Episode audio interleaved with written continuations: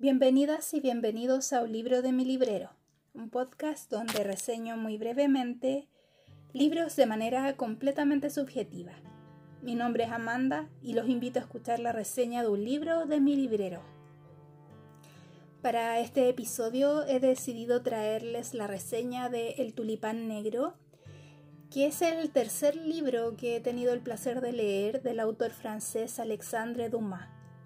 El primer libro que leí del autor fue Los Tres Mosqueteros. Lo hice hace unos años para eh, mi club de lectura y me pareció muy entretenido. Es muy dinámico el libro y los personajes son muy graciosos.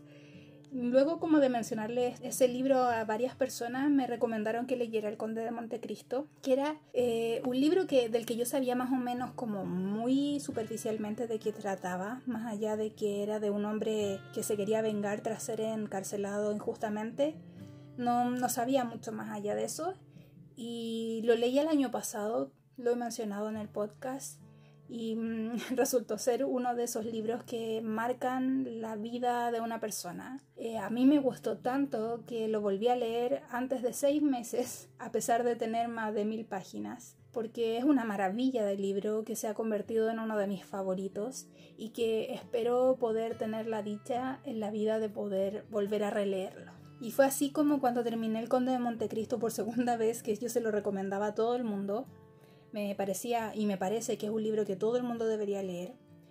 Pero eh, hubo un par de personas que me mencionaron que no se les hizo tan sencillo como pensaron que era, yo al decir que era un clásico sencillo. Y creo que va de la mano con que mm, estoy muy habituada a leer clásicos y para mí El Conde de Montecristo sí es un clásico de lectura eh, sencilla, no ligera porque da mucho eh, contenido para sacar y para analizar y reflexionar, pero también es un libro con un lenguaje simple, fluido y que no se hace tan pesado, creo yo. No sé, al compararlo, por ejemplo, con otro tipo de libros como sería El Quijote de la Mancha o Los Miserables.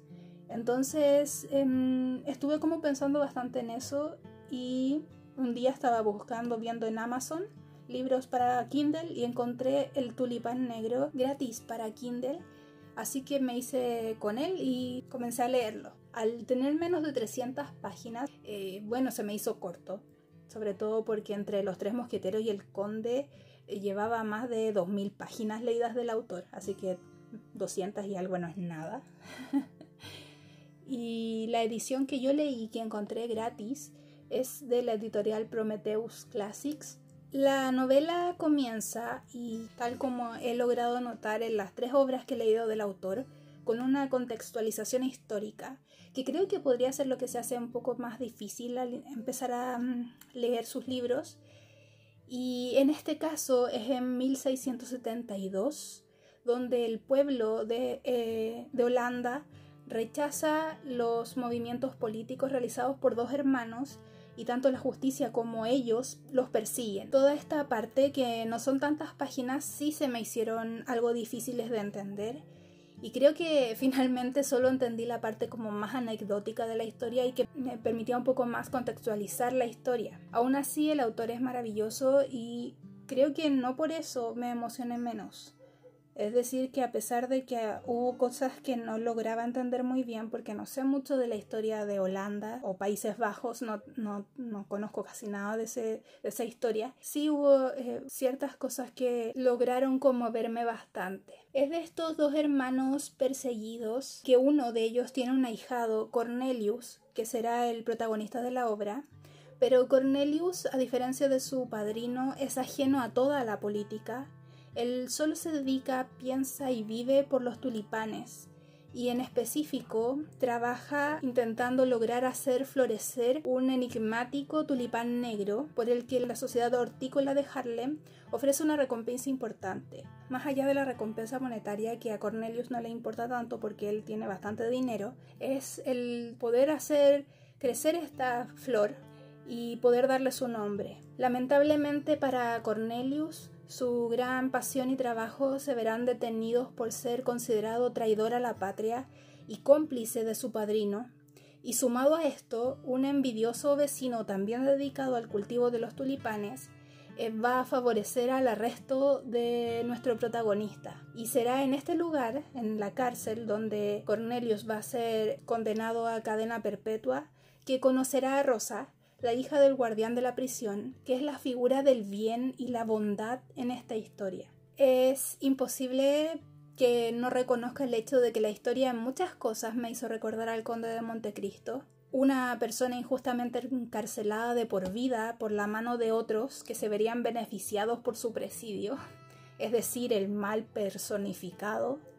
Por otra parte, el inocente, ingenuo y víctima de su inocencia. Y también personas buenas, nobles, que hacen que uno como lector se emocione por tan dulce y pura bondad, sin pedir nada a cambio. De hecho, cada vez que ocurría algo así, cada vez que la injusticia lograba desteñirse por algún momento por la buena obra de una persona desinteresada, se me llenaban los ojos de lágrimas al recordar a cierto personaje de El Conde de Montecristo, que realmente para mí reflejaba el bien, el ser humano bueno y la esperanza en la humanidad. Y es que es difícil no emocionarse al ver actos de amor desinteresados hacia personas que han sido injustamente incriminadas. O por lo menos para mí es algo que me sensibiliza mucho.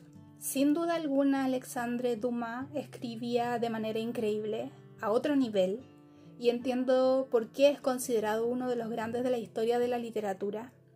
El Tulipán Negro es una obra que podría haber sido simple, y lo es, pero su forma de escribir lo convierte en una maravilla Claramente jamás estará al nivel de sus otras grandes obras, pero es muy buena, es entretenida y tiene unos detalles y profundidad que a mí me llegaron al corazón. El anhelo por justicia es nuevamente un motor en el autor, algo que ya había notado en Los Tres Mosqueteros y en El Conde.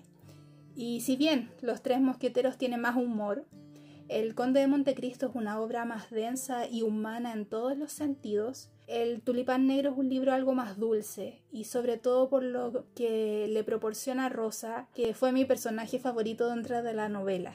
Me parece que esta es una buena obra para iniciar con el autor.